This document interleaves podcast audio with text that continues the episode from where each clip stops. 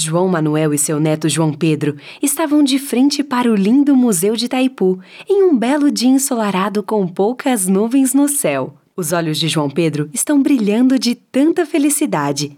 Ele está super empolgado em conhecer o museu e seu avô está muito feliz em ver seu neto tão animado.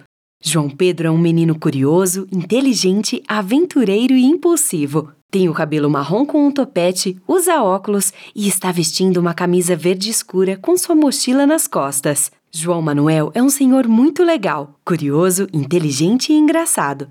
Sempre com seus óculos e sua boina. Tem uma grande barba, sobrancelhas grossas, rugas e um rosto super amigável.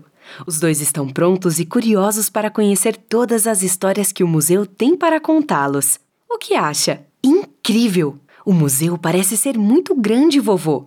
João Manuel coloca a mão na cabeça de seu neto e bagunça o cabelo do pequeno rapaz. Ambos estão sorrindo e cheios de felicidade. Sim, é. Vamos entrar. Os dois avançam juntos à entrada do museu, entrando lado a lado. Assim que entram no museu, eles percebem uma série de objetos expostos. Olhando mais de perto, João Pedro apontou para alguns objetos incríveis feitos de pedra que pareciam terem sido esculpidos. Eram artefatos líticos o que o garoto viu. O que é tudo aquilo? Vamos ali dar uma olhada. Os dois se aproximam dos objetos e João Pedro fica na ponta dos pés para poder enxergar melhor. Esses são artefatos líticos, Pedro. Artefatos o quê? Artefatos líticos. São objetos que foram encontrados próximo a essa região. Se não me engano, são de 6 mil anos antes de Cristo.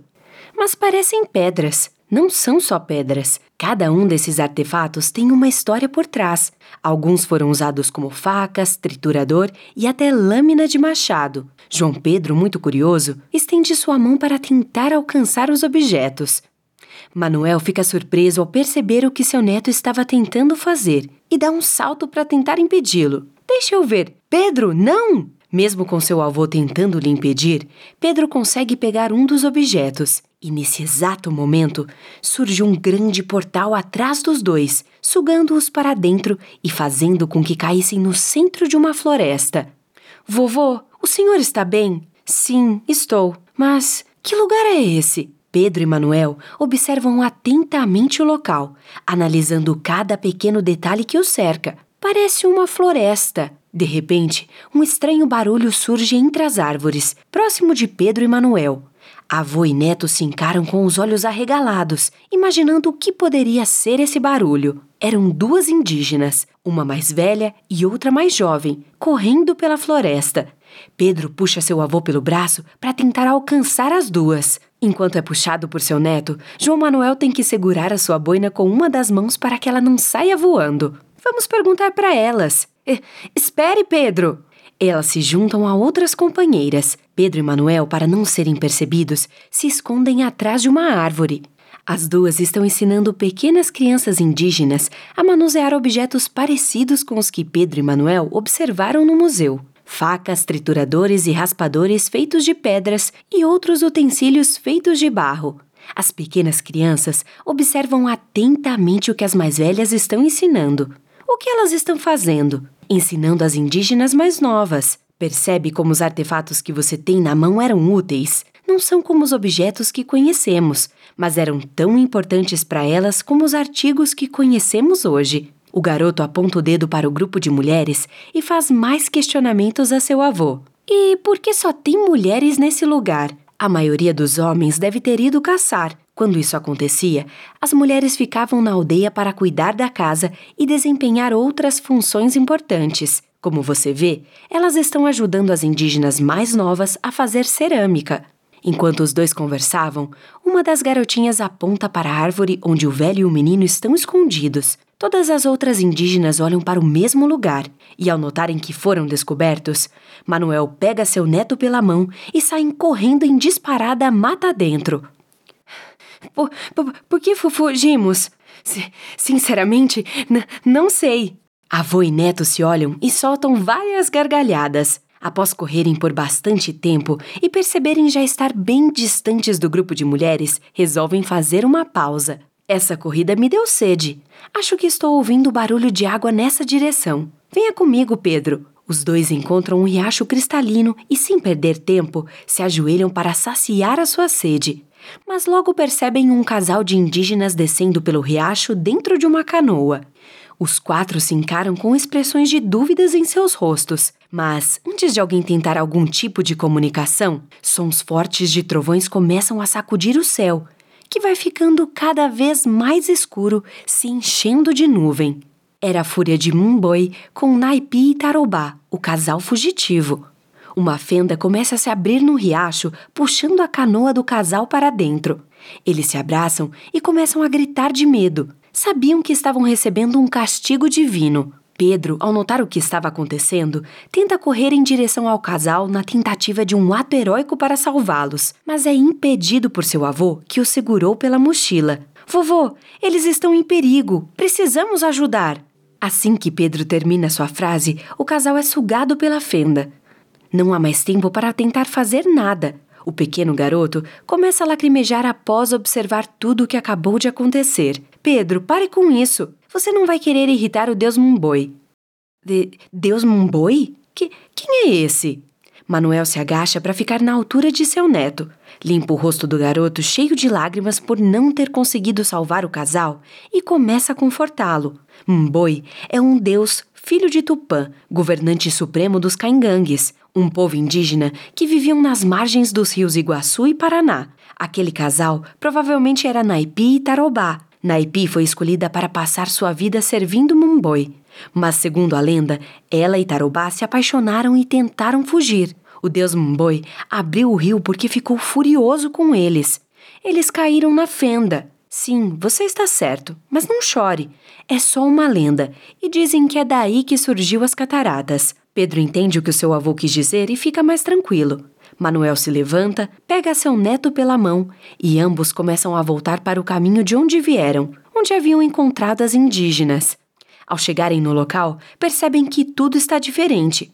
As mulheres não estão mais lá, mas sim os homens, e notam também a presença de homens brancos conversando com eles. Para não serem percebidos, Pedro e Manuel resolvem se esconder novamente, dessa vez atrás de arbustos.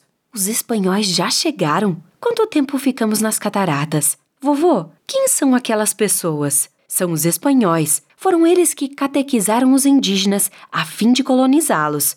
Isso foi há anos atrás. Junto dos espanhóis e dos indígenas, Pedro e Manuel também notaram a presença de um homem, um padre para ser mais exato, e na sua frente estavam quatro crianças indígenas prestando atenção em tudo o que ele falava. Podemos perguntar a eles como sair daqui. Não podemos afetar a história. Se formos até lá, pode ser que eles nos estranhem e isso gere confusão.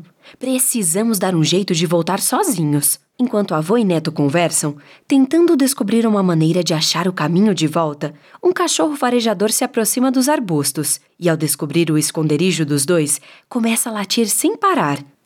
Isso fez com que Pedro e Manuel entrassem em disparada de volta para dentro da floresta. Corre! Após correrem mais um bom bocado, os dois se jogam de braços abertos no chão, extremamente cansados, exaustos e ofegantes. Que medo! Eu pensei que ele ia, ia alcançar a gente. Ainda bem que, que ele desistiu no meio do caminho, mas um pouco as minhas costas não aguentariam. Os dois sentam no chão e Pedro nota uma outra aldeia e aponta para ela. Enquanto isso, seu avô está divagando em seus pensamentos. E agora? Onde será que nós estamos? Olhe! Ali tem outra aldeia! Manuel logo cai de volta para a realidade e percebe a aldeia que seu neto estava apontando. Resolvem se aproximar de arrasto, novamente para não serem notados, e se escondem atrás de uma rocha. Eles observam uma jovem indígena conversando com um pajé. Ela está com um semblante de muita preocupação com um olhar triste, cabisbaixo, e o pajé está com a mão em seu ombro. Não sei o que fazer. Eu amo, mas o meu pai está muito velho e não tem forças para se recuperar. Como posso deixar nosso povo enquanto ele estiver nesse estado? Não se desespere, menina. Acho que tenho algo aqui que pode ajudar o seu pai. O pajé entrega um punhado de flores verde escura para a jovem. O que é isso? Remédio. Você deve preparar um chá com essas folhas e servir a bebida quente para o seu pai todos os dias. Isso vai renovar o corpo dele e também a alma. E depois que recuperado, você poderá seguir com o seu amado. Ainda atrás da rocha, Pedro cutuca o ombro do seu avô. Viu, vovô? Que bebida a moça vai preparar para o pai dela? Erva mate. É sério?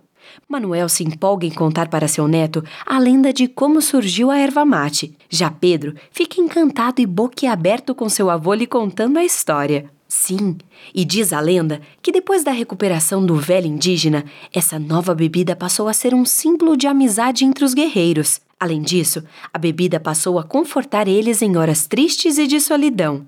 Uou! Deve ser por isso que tanta gente bebe até hoje. Exatamente. Alguns pingos começaram a cair do céu. Manuel pega o seu neto pelo braço e partem à procura de algum lugar para evitar que se molhem. Precisamos sair daqui. Por quê? Porque está tarde e é perigoso. A chuva vai ficando cada vez mais forte, fazendo com que os pés dos dois se afundem na lama. Após muita caminhada, chegam até a beirada de um morro e avistam um grande riacho, com dois barcos passando sobre ele, um com madeiras e sacos de erva mate. Pedro puxa a manga da camisa de seu avô. O que são todos aqueles sacos, vovô? Erva mate, Pedro. O garoto dá um passo à frente na tentativa de enxergar mais detalhes do barco. Podemos pedir um pouco para levar para casa? Não, Pedro. Nós ainda precisamos sair daqui. Um enorme estrondo embaixo da terra acontece e tudo começa a desabar pouco a pouco, começando pela borda. Pedro e Manuel ficam com muito medo, gritando com os braços para cima enquanto estão desabando junto com o morro. Ah! Os dois se abraçam e fecham os olhos, gritando o mais forte que conseguem. E então, uma escuridão tapa tudo que está em volta dos dois, e eles escutam uma voz que vem do além. Senhor? Senhor? Pedro e Manuel percebem que estão sentados, abraçados em frente a um dos acervos do museu, cercados por outras pessoas que os observam. Algumas rindo disfarçadamente dos dois, sem entender nada do que está acontecendo. Os dois se encaram e começam a levantar um pouco envergonhados. As pessoas começam a se afastar aos poucos para continuarem com o passeio, menos a recepcionista que chamou a atenção dos dois instantes antes. Vocês estão bem? Sim, sim, Estamos, senhorita. Obrigado por perguntar. Ótimo. Então vocês podem continuar o passeio, não é? Pedro se aproxima de seu avô e cochicha em seu ouvido para ninguém ouvir o que ele vai dizer. O que acabou de acontecer aqui? Manuel coça a cabeça incrédulo enquanto olha para os lados analisando o museu. Acho que o museu nos levou para uma aventura e tanto, e agora nos trouxe de volta. Vamos continuar? Claro! Pedro aponta para outra vitrine, ao lado de uma imagem do rio e do barranco, o exato lugar em que a aventura dos dois foi finalizada. E o que é aquilo? Manuel arqueia um pouco para observar a maquete que está na vitrine. Essa é uma maquete que representa as famílias trabalhadoras, Pedro. As famílias eram bem grandes e tanto os pais como os filhos trabalhavam nas lavouras. Pessoas de várias partes do Brasil vieram para esta região. Uau! Ambos se viram e partem para outra parte do museu para que pudessem ver tudo o que tem lá. Sabe, existem muitas coisas sobre o Itaipu que você ainda precisa conhecer, mas a principal delas agora é que tudo isto se transformou na região que você conhece hoje e que o seu avô participou dessa construção. Pedro fica boquiaberto e com os olhos brilhando após seu avô lhe contar que participou da construção da região. Os dois seguem para outra parte do museu, felizes, gargalhando, imaginando o que mais os aguardam pelo caminho.